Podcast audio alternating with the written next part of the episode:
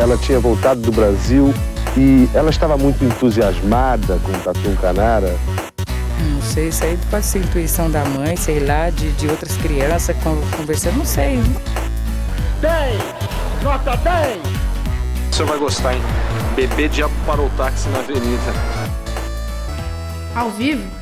É muito pior.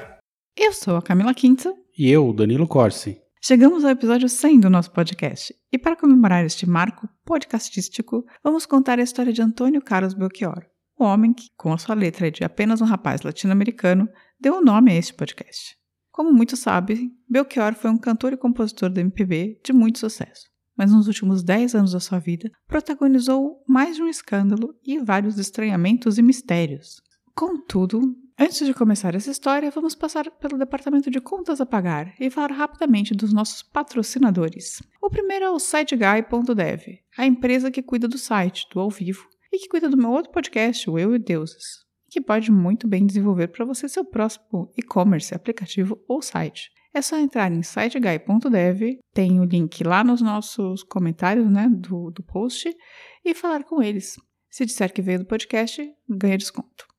Danilo, meu bem, me conte o que o Drinco mandou para combinar com a vida de Belchior. O vinho de hoje combina com os últimos anos de vida de Belchior. É os Noches del Sur Cabernet Sauvignon, um tinto da Vinhos e Bodegas que combina bem com os churrascos do Uruguai e do Rio Grande do Sul e está por apenas R$ 37,90 lá no drinco.com.br.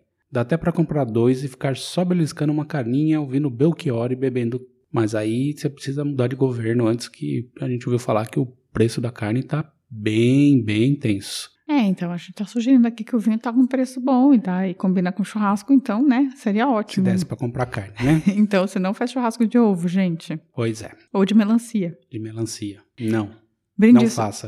Como uma sopa. Brinde a história. Brinde a história. Tchim, tchim. Tchim, tchim.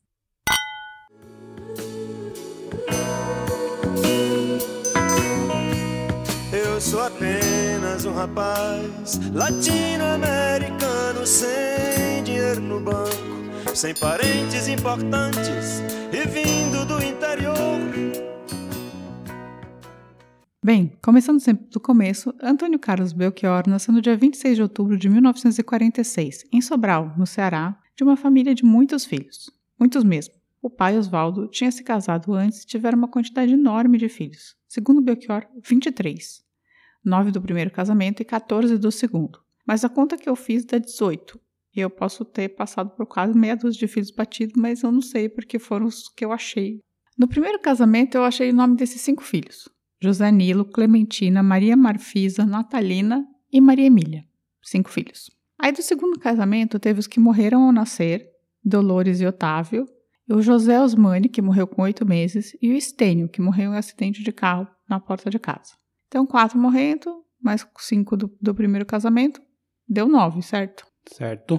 Dos do segundo casamento que cresceram, foram mais nove. Wilson, Nilson, Antônio Carlos, Francisco Gilberto, Emília Lilian, Ângela, Otávio Júnior e Marcelo. Então, nove com nove. É 18. Então, assim, eu não sei onde estão esses outros cinco filhos. Bastardos, perdidos. E cada filho tinha uma combinação de nome e sobrenome diferente, o que deixa tudo ainda muito mais maluco.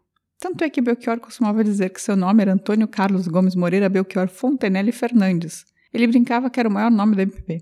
Mas isso tudo é mentira, porque o nome dele era só Antônio Carlos Belchior mesmo. Aliás, ele mentia tanto nas entrevistas, cada vez inventando uma história nova, que é difícil saber ao certo o que é verdade, principalmente sobre essa fase de infância e adolescência. Basicamente, era um divertimento para ele enganar jornalista. Fontenelle Fernandes, só falando, é o nome de alguns dos irmãos dele. Eles têm esse nome. Então, tipo, um tem Fontenelle Fernandes e outros têm Belchior. O Carlos Gomes que ele colocou era tipo em homenagem ao Carlos Gomes e o Moreira sabe Deus de onde ele tirou. Da Silva. Talvez. Enfim, Belchior cresceu em Sobral nos primeiros anos de vida. Mas como o pai queria que os filhos estudassem, ele se mudou para Fortaleza para ficar mais perto da educação formal e Belchior começou a frequentar o Liceu do Ceará aos 13 anos. O Liceu dos, da família Gomes? A família Gomes é dona de Sobral, né? É, e anda com retroescravadeira. Aliás, depois, depois o Belchior fica amigo do Ciro, sabia? Não sabia. Porque eles frequentaram alguns lugares, apesar do Ciro ser um pouco mais jovem, eu acho, que o Belchior. Enfim, o que acontece é que Belchior era meio gêniozinho. Ele era fascinado por literatura e já tinha lido praticamente tudo aos 13 anos, assim, dos clássicos, né? Ele fez amigos ali na, na escola, mas não ficou muito tempo no liceu. Quando deveria ir para o colegial, na época que chamava científica, eu acho, ele resolveu entrar para um mosteiro e virar um frade capuchinho. Ainda chama colegial? Ai, talvez não, né? Chama ensino médio agora. Ensino médio, né? Na verdade, nunca chamou colegial, né? Só em São Paulo que chamava colegial. Só em São Paulo, É. acho que sim. Na minha influência- época, na minha cidade, chamava segundo grau. Ah, segundo grau sim, mas esse era o nome oficial, né? É, mas ninguém chamava de colegial, chamava de segundo grau. Enfim. Então ele se mudou para o mosteiro de Guaramiranga, de franciscanos ainda mais radicais no voto de pobreza, né, que são os capuchinhos, e entrou no processo para se tornar um religioso. No mosteiro ele aprendeu latim, italiano, filosofia, teologia e canto gregoriano. O esquema era bem pesado, com o dia começando às 4 horas da manhã e muito trabalho. Mas Belchior se adaptou completamente. Seu tom de voz ficou mais profundo e mais pausado, e ele estudou muito, muito, muito, muito ali. Ficou três anos no mosteiro, tanto que só ficou sabendo do golpe de 1964 seis meses depois. Tão fechado eram os religiosos. Mas após três anos, assim como Leminski, lembra? Sim. Que estudou no Mosteiro de São Bento? E é um episódio, ele pediu para sair. Disse que tinha visto alguns frases ab- abusarem de garotos e se aproveitarem Ah, também da bondade da comunidade, e isso tirou o brilho do noviciado. Pausa para o Danilo falar mal de padre. Não, não preciso falar mal de padre, né? Eles se auto-falam mal. Muitas criancinhas perdidas. É, eu coloquei aqui uma pausa para o Danilo falar mal de padre, porque eu já sabia que havia vida. né? Não, mas padre serve pra isso, né? Bem, quando voltou à vida civil, né, por assim dizer, ele demorou para se adaptar. Era um adolescente que dormia e acordava cedo, meditava muitas horas e tinha conhecimento infinitamente maior do que seus pares. Ele, mas ele precisava continuar, não é mesmo? Então ele decidiu entrar para a faculdade. E Belchior era fraco? Não era fraco. Entrou em medicina no primeiro lugar na Faculdade de Medicina de Porangabuçu, da Universidade Federal do Ceará. Nessa época, ele também começou a frequentar os saraus de música e a compor.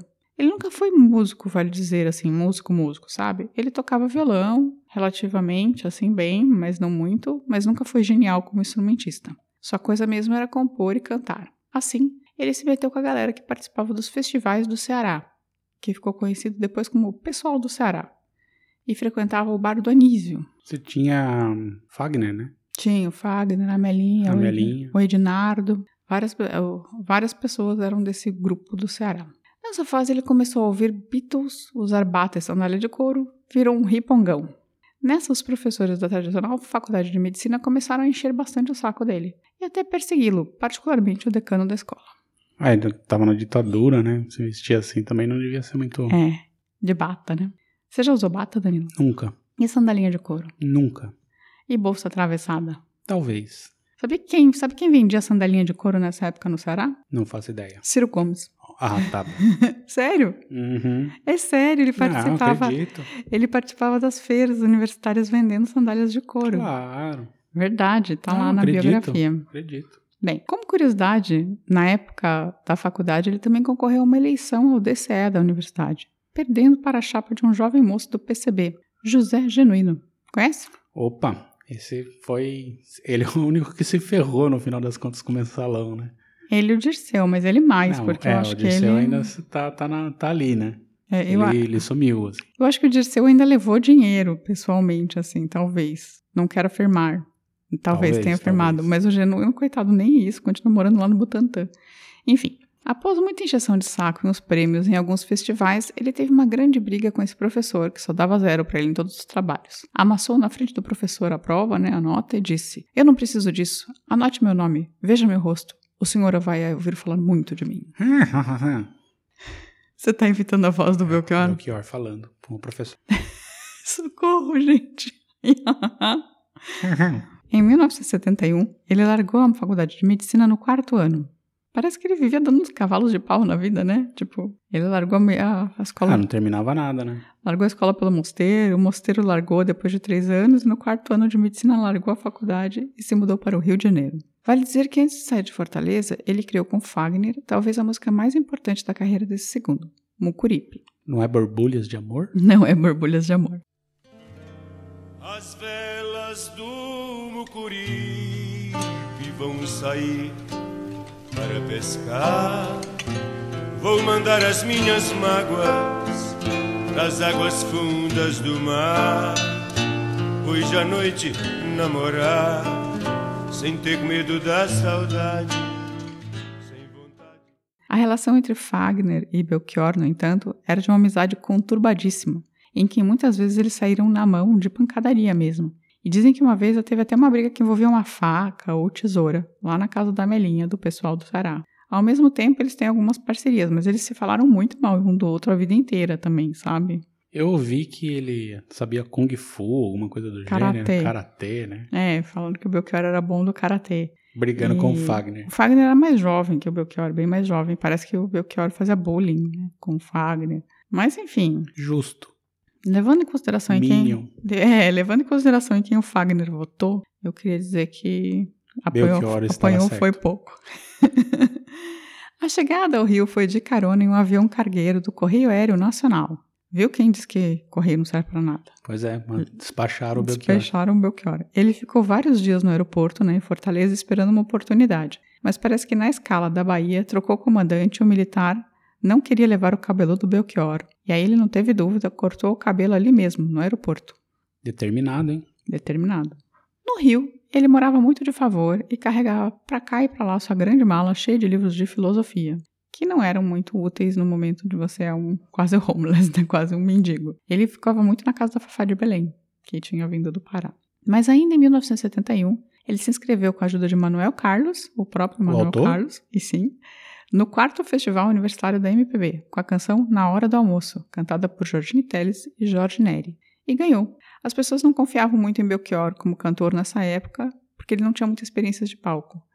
Essa vitória fez ele gravar o primeiro single, então ele estava cantando junto com a ajuda desses dois outros cantores pra, tipo, né, Segurar a onda. segurar a onda. Em 1972, ele se mudou para São Paulo. E aqui vale dizer que tinha um núcleo de cearenses que eu falei um pouco é, do pessoal do Ceará, mas tinha artistas cearenses no Rio e em São Paulo. Era um monte de gente, tipo a, Amelinha, o Ednardo, o próprio Fagner, o Belchior mais um monte de, de poetas também. E essa galera estava tentando se emplacar nacionalmente, meio como os novos baianos, sabe? Ou que o Clube da Esquina foi para os mineiros, assim, eles queriam meio que criar um grupo regional que surgisse como grupo. É, eles chamavam o pessoal do Ceará e até gravaram um, disco com esse nome. O nome, não, o nome não é muito bom.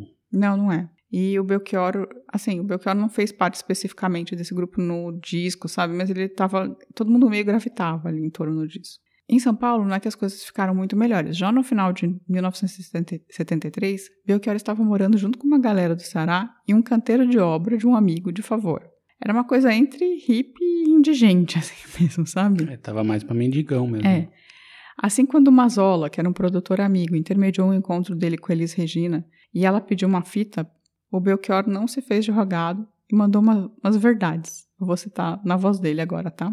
Tá, só pra lembrar que a gente tem, tem um episódio sobre a Elis Regina. Tem. E ela já tinha gravado Mucuripe, tá? Só que ela meio que tinha gravado, só que ela não conhecia o Belchior. Aí, nesse caso, ela conheceu e pediu mais músicas dele. E aí, ele tava nesse momento morando na obra de favor, na indigência. E o que ele falou pra ela foi: Olha, não posso fazer fita. Eu não posso mostrar minhas músicas pra você porque eu não tenho gravadora. Estou morando em uma construção civil. Não tenho violão. Se você não me der todas as condições para que eu possa mostrar minha música, nada feito. Se a senhora mora longe, a senhora me deu o endereço hoje, porque eu vou ter que sair agora. E se o convite for feito numa hora especial, que seja na hora do almoço ou na hora do jantar. Tava mal, rapaz. Tava, tava pedindo basicamente para comer. Aí ele topou e se comprometeu a gravar duas músicas dele. Em 1975, ela gravou Como os Nossos Pais e Velha Roupa Colorida no show Falso Brilhante. Belchior foi com a namorada ao show e os dois choraram juntos ali quando o público aplaudia de pé. Até que, enfim, a vida dele ia mudar, mesmo tendo ganhado o festival, ele ainda estava nessa indigência, né? É, ele foi gravado pela Elis, né? É, ele tinha ganhado o festival, né? No Rio. Só Mas não virou. Isso não tinha virado a vida dele, assim, não tinha mudado a vida dele. Mas essas duas músicas fizeram muito sucesso. E aí ele começou a virar uma pessoa conhecida. Não quero lhe falar, meu grande amor, das coisas que aprendi nos discos. Quero lhe contar como eu vivi e tudo que aconteceu comigo. Viver é melhor que sonhar. E eu sei que o amor O Mazola, que é o cara que apresentou para eles, foi, foi então a Polygram tentar lançar o disco Alucinação. Primeiro, os diretores da gravadora não quiseram, falaram que o Belchior era fanho. Ah, vá. Ele era mesmo. Vamos falar a real, né? As pessoas falam que ele tem a voz um pouco anasalada e tal, mas na real é que ele era fanho. É, mas o produtor insistiu e foi falar com o presidente da gravadora, que topou. Foi um sucesso absurdo, de meio milhão de cópias, uma coisa equivalente ao Roberto Carlos de sucesso na época. E já vinha com um rapaz latino-americano, fase que o filósofo e professor Augusto Pontes, que era tipo, era o ídolo da galera do Ceará, ele chegou numa classe lá e se apresentou. Eu sou apenas um rapaz latino-americano sem parentes militares. Mas aí ele não conseguiu, né? E aí é isso que dizem, que o Belchior amarelou e colocou: Eu sou apenas um rapaz latino-americano sem parentes importantes. Então. Mas o, o, Augusto Pontes não se sente. Ele foi entrevistado depois, né? Porque o Belchior falou que foi uma frase dele e tal. E ele não se sente. Ele se sentiu homenageado, não plagiado por causa da música, né? Ah, só faltava também, né? É. Mas parece que em Velas do Mucuripe também tem um pedaço da letra que também é uma homenagem ao Augusto Pontes, assim. Homenagem barra faz parte de um poema dele. Assim. Citação. É. Em 1976, Belchior casou-se com Angela Margaret Hanman, filha de ingleses de classe média, com quem ficaria casado por 34 anos, apesar de os últimos anos já viverem separados. Com Angela, Belchior teve dois filhos. Camila, melhor nome para uma menina que ele poderia dar, que nasceu no mesmo ano que eu, que a gente pode dizer que era o nome da moda. A novela das oito. É. Não, parece que tinha uma revista que, que acompanhou um ano da vida de uma menina chamada Camila. Nesse ano que eu nasci, que eu não vou falar ah, com ela. E meu nome veio por causa disso. Eu imagino que o dela, talvez porque era o nome da moda.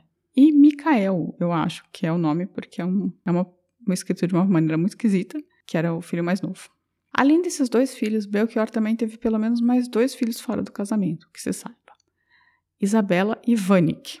Isabela era filha de uma grupo que seguia Belchior pelo interior de São Paulo. Ela nasceu em São Carlos e continua lá. E já Vanik é a filha do cantor Convilédia. Meu Deus! com quem ele teve um relacionamento de 1990 a 2001 em Fortaleza. Vale aqui dizer que a Isabela, que mora em São Carlos, foi presa por assassinar um homem que ela afirma ser um pedófilo. É uma história bem mal contada que envolve a namorada de Isabela e a filha da namorada e mais histórias que talvez até valham um episódio próprio, porque é bem maluca essa pois história. É. Então, uma das filhas do Belchior está presa. E aí o tempo passou, o Belchior estava consolidado na carreira e ele viveu os anos 80 e 90 sem muito muito acontecer, né? É basicamente assim, teve uma alucinação e depois meio ficou intermitente. Ele né? teve três ou quatro discos bons de sucesso e depois ele, é, na verdade, assim, o problema é que no começo dos anos 80, explicando o que aconteceu, as, gravado as gravadoras resolveram que iam apelar e vendê-lo como um Latin lover. Meu Deus. E aí o Belchior... transformá-lo no Dudu França. Então, aí ele começou a tirar, fazer capa de disco com a camisa aberta, uns pelos, sabe, pra fora, assim, aquela coisa bem anos 80, meio café gestona, fazer uns clipes nada a ver. E aí, assim, ele continuou fazendo sucesso, mas ele não era mais esse nome do MPB consagrado não pelo corpo, pelas letras, sabe? Tipo, então, entre os anos 80 e 90 foi um momento meio estranho pro Belchior, assim, apesar dele fazer muito sucesso, muito show, sabe? Ele não tocava tanto em rádio, mas ele fazia muito sucesso no interior, ele fazia, tipo, até 200 shows por ano, assim. E foi compondo e também começou a pintar. Ele pintava já desde sempre, mas começou a pintar mais. Isso foi nos anos 80 e 90, ele ficou nessa. Tipo, se separou um pouco, se separou da primeira mulher, ficou um tempo no Ceará e fazendo show, fazendo show, fazendo show. Mas algo estava estranho nos anos 2000. Belchior começou a mudar. E aí, em 2007, algo mais estranho aconteceu o Belchior simplesmente desapareceu. Eu sumiu. lembro dessa história. É, então, ele parou de pagar a pensão para os filhos e ninguém mais sabia onde ele estava. Ele abandonou o ateliê que tinha em Campo Belo, em São Paulo, e aí seus agentes não conseguiam mais marcar shows, o celular dele estava desativado, os familiares também não sabiam mais onde ele morava, e começaram a aparecer as primeiras dívidas. Primeiro, 8 mil reais e um carro abandonado no Jaguaribe Park. Depois, outro carro abandonado no aeroporto de Congonhas, com dívidas de 18 mil reais. A ex-mulher, a Ângela, teve que entrar com uma ação de partilha de bens, pois estavam indo atrás dela cobrar essas dívidas no final das contas, sabe? Porque não achavam ele, né? E aí ele teve as contas bloqueadas e até mandado de prisão por conta das pensões atrasadas. A, a, a ex-group, né, a mãe da filha de, de São Carlos, também processou o Belchior nessa época. Assim. A filha era pequena ainda. Na internet surgiu uma campanha Onde está o Belchior? E foi uma festa de memes. Você lembra? Lembro, lembro bem dessa história. É, então todo mundo queria saber onde estava o Belchior. Aí a, Globo foi atrás do Belchior, quando os turistas falaram que ele estava no Uruguai. Para a família, ele já tinha assumido desde 2007. Em 2009, a Sônia Bride foi para o Uruguai atrás dele. E o achou em San Gregório de Polanco. Ele deu uma entrevista muito a contragosto, que tem no YouTube, você pode ver, ele tá bem esquisito na entrevista. Não quis falar dos filhos, da família, de dinheiro, de dívidas, de quase nada. Mas prometeu que ia lançar um cancioneiro todo em espanhol e que estava fazendo isso. E falou que também estava trabalhando na Divina Comédia, que estava fazendo uma versão da Divina Comédia para mais popular em termos de linguagem e tal. E ele desapareceu de novo. Deixou dívidas em hotéis no Uruguai, Reza a lenda que em Porto Alegre ele chegou a viver de favor na casa de fãs e até em uma instituição de caridade. Ele viveu recluso e só apareceu novamente quando tinha morrido, em 30 de abril de 2017, na cidade de Santa Cruz do Sul. E ele tinha morrido de um aneurisma da horta aos 70 anos. Bizarro, né? Esquisitaço essa história. Como explicação, e assim, não tem muita explicação sobre esse grande desaparecimento do Belchior, assim. Mas a explicação que tem é essa nova mulher, Edna Assunção de Araújo, conhecida como Edna Prometeu. E parece que ela foi a principal razão desse novo Belchior sumido e obtuso. Ele estava com Edna desde 2005, primeiro como namorada e depois como mulher. E ela é meio considerada a Yoko Ono de Belchior, o que é uma injustiça com a Yoko Ono. É, total, né? Coitada da Yoko. É, e, e aí parece que a Edna, ela começou a convencer o Belchior a trabalhar só com artes plásticas, e porque ela era artista plástica e incentivá-la a ter uma carreira, ela até organizou uma, uma é, como que chama isso? Uma exposição para ele, antes dele desaparecer, assim, em 2006. E, e aí ela começou a ficar cada vez mais paranoica e o casal começou a ficar cada vez mais paranoico. E eles começaram a fugir. E ela foi ajudando o Belchior a se esconder, assim, e aí foi um meio ampliando a neurose do outro. Os amigos acham que ela, ela tinha feito um tipo de lavagem cerebral nele criando uma relação difícil dizer tóxica com o cantor. Mas assim, ninguém sabe efetivamente o que aconteceu. A filha do Belchior falou com ele pela última vez em 2007, assim, quando ligar, ele ligou para casa, ele nunca mais falou com os filhos, assim. É, ele entrou num momento de foda-se tudo, né? É, parece que um dos irmãos, ele ligou para casa e pro, pra, pro Ceará e perguntou como tá a mãe, assim. E aí o irmão falou: nossa mãe morreu faz quatro meses. E aí o Belchior desligou e nunca mais ligou de novo. É, não dá pra saber o que o cara tava passando, né? Que tava na cabeça dele. É, aí assim, nessa época de desaparecido, então ele jantou com umas pessoas, sabe? Eles deram uns truques numas pessoas também, sabe? Saíram fazendo a pessoa pagar o jantar, sabe? Ou pagar, pensa, pagar o hotel. É, ele virou um truqueiro, né? deram uns cheques sem fundo, assim, do Banco do Brasil e tal. E aí ele só apareceu de novo quando. E a coisa mais louca, na verdade, é que era ele fazer dois shows, que as dívidas dele não eram dívidas tão grandes assim, sabe? Não, é. Pelos valores que você falou ali, parece não, bem é. pagável, né? Até quando ele desapareceu, o Ciro Gomes, que, era, que é amigo do Belchior, era amigo do Belchior, veio ao público falar, Belchior, eu te organizo dois shows aqui no Ceará, sabe? Tipo, pare. Tipo, não é motivo para você ficar por causa dessas dívidas, sabe? Mas ele nunca mais voltou a cantar. E aí ele só apareceu de novo depois que tinha tido esse aneurisma da horta, em casa, com a Edna, né? E o corpo do Belchior foi levado do Ceará e enterrado em Fortaleza. E apesar da família querer que ele. A, a Edna queria que ele fosse enterrado em Sobral. Porque para ela. Ele... Faria mais sentido. É, mas aí a família falou que o jazigo da família todo era em Fortaleza, que tava todo mundo enterrado lá, o pai a mãe, sabe? Não fazia sentido. Sim, aí nesse caso, com levar certeza. o corpo de volta para Sobral, ele foi enterrado em Fortaleza.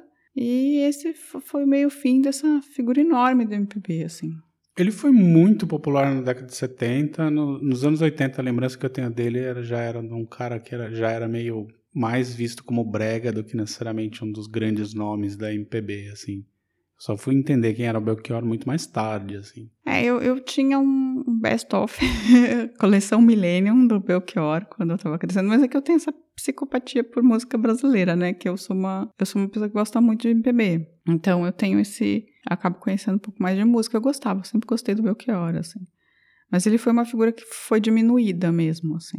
Eu acho, e acho que também o trabalho dele na década de 80, 90 não foi do, dos mais fulgurantes, Não. Né? Como o Fagner também. Se você for ver o Fagner Mas o também. Fagner ainda teve um grande momento de explosão popular com o Borbulhas de Amor lá da novela, Sim, né? Ele mas aí, foi- tipo, era, era a explosão popular, mas as melhores músicas dele não estão aí, né? Não, Tão- não tão, mas assim, o, o Belchior nem isso teve no 80, 90. não Eu não lembro de tem. nenhum hit do Belchior. Não. Quando você fala As- das músicas as do Belchior, músicas você do vai Belchior lá são do final de 70 e começo de 80, bem comecinho de 80 e depois é isso, assim, ele é best of. Mas é, essa foi a história dele. É uma história muito maluca, assim, não dá pra saber. Talvez um dia, sei lá. É, talvez a Edna possa contar o- É, talvez exatamente um dia o que aconteceu tal. a Mas Edna consiga contar. Eu não sei nem se ela tá viva, mas. É, será ela mais jovem que eu ele, imagino que sim. Mas nem os filhos dele sabem o que aconteceu com ele, na É, verdade. só os dois sabem o que, que passou O que ali. foi essa- esse período, mas foi um período longo. Foram 10 anos de desaparecimento. Sim. Então, de 2007 até 2017. Acho que eles estavam tentando fazer uma nova vida diferente, sei lá. É, ele tinha isso muito. Talvez tenha sido um novo cavalo de pau que ele tenha dado. Sim, né? é. Então, de tempos em tempos ele mudava tudo, né? É, então talvez ele fosse isso. E essa, gente, foi a história do Belchior, que é a pessoa que deu o nome pro nosso podcast. Ao vivo é muito pior. Na verdade, foi a gente que deu o nome, né? Mas inspirado por uma música dele. E, e alguém já perguntou por que, que o nome do nosso podcast é Ao Vivo é Muito Pior. Agora já sabem por quê. Por causa da música do Belchior e porque é a sensação que a gente tem com o Brasil, né? Sim. Que ao vivo é muito pior. Meu E- Deus. E como é de história do Brasil, fazia sentido. É, mais algum comentário? Não, seguimos o jogo. Então pausa e vamos para os recadinhos? Bora lá. Presentemente eu posso me considerar um sujeito de sorte, porque apesar de muito moço, me sinto são e salve forte. E tenho comigo pensado, Deus é brasileiro e anda do meu lado, e assim já não posso sofrer no ano passado. Sangrado demais, tenho chorado pra cachorro. Ano passado eu morri, mas esse ano eu não morro. Danilo Corsi, como as pessoas podem entrar em contato com a gente? Não podem. Você está fechando todos os canais de contato com os nossos Cerramos ouvintes? todos. Sim, Eu tenho uma pergunta para fazer. faça. No caso, ela quer, a pessoa quer mandar um e-mail. Aí ela manda para contato arroba muitopior.com.br. O e-mail não está fechado. Não está. E o contato, e por exemplo, comentário no YouTube não está Tá fechado. lá, o canal tá lá. Pode ir lá comentar no YouTube, no Facebook, no Instagram. No TikTok a gente não tem ainda. Não tem, nem Tem o Pinterest. Twitter. Twitter. Então você pode comentar lá. Se você comentar no Twitter, eu falo Twitter, a, o Danilo que vai responder. Sou eu. Se você comentar, Mas eu também entro lá, mas não, não toda hora. se você comentar no YouTube, no Facebook, no Instagram, em geral sou eu que respondo. Sim, você, é você faz stories, você faz tudo. Eu sou muito pop, gente, muito pop. E que mais? A gente tem mais algum recadinho? Não sei se anotou alguma coisa aí. Eu anotei dos comentários dos nossos ouvintes. Aliás, eu queria fazer uma pergunta. Eu falei que a Andrea, a Andrea Cubas ela era muito observadora. Mas quando uma pessoa é um ouvinte, ela pode ser observadora? Pode. Observou os nossos comentários. Mas ela observou o áudio? É, é uma observação Auditiva? auditiva. Então, vamos lá. O Márcio Fabiano comentou que o município de Sinop, que a gente tinha uma dúvida do nosso último episódio, tem origem na denominação Sociedade Imobiliária Noroeste do Paraná. Então, é, um- é uma sigla. É uma sigla. É uma sigla, que é o nome da empresa. E, e ele acha que ele continua com o ciúme do Giancarlo. Eita. Giancarlo, Que isso, Má? Ma, manda as histórias da sua família, que gente- as histórias do, do meu Paranã, que a gente vai contar histórias do meu Paranã aqui no podcast também, quando a gente fizer o especial Histórias das Famílias dos Ouvintes. Pois é. Num dia. Um dia, talvez, quem sabe. Primeiro a gente tem que responder as perguntas lá que a gente tá devendo, né? A gente não fez nem, nem pensou nos videozinhos ainda. É, a gente tá organizando. Mandem perguntas. Semana corrida. Mandem perguntas. Ainda, talvez a gente faça stories. Sigam a gente no, no Instagram, Sim. que a gente pode ter começar a ter novidades em algum momento quando a gente tiver tempo. Bem, enfim. É, a Andrea também falou que ela é uma pessoa que não perde documentários sobre catástrofes aéreas. Mayday. E ela reparou de uma coisa muito específica sobre os nossos vinhos. Fica Que só a seria? dica. Vou falar para as pessoas. Percebam, percebam. Prestem atenção nas dicas de vinho. Aí o Aliás, só um adendo, eu não anotei o nome da pessoa, mas fizeram um comentário que eu, de fato, fiz uma inversão o nome do, sobre o nome do copiloto. É isso que eu ia falar agora. É o Ah. Arthur Rodrigues. O Arthur. Parece que no episódio sobre o acidente do voo Gol 1907, ou 1907, não sei como vocês falam, você falou que o nome do copiloto era Eduardo Gomes, mas Eduardo Gomes, na verdade, é o nome do aeroporto. Exatamente, eu inverti. E o copiloto chama Tiago Jordão Cruz. Ainda bem que eu ia citar o nome do aeroporto e ia citar o nome do aeroporto como Tiago Jordão Cruz. Bem, ainda bem que você só errou metade. Só metade. Mas assumir, a gente assume os nossos erros. É normal, Sim, gente. é, eu errei na, na hora de escrever. É normal. Obrigado pelo comentário, obrigada pelo comentário. Muito obrigado. É sempre bom quando vocês acharem alguma incongru- incongruência, avisarem a gente. Mas ele amou o episódio, então a gente fica feliz.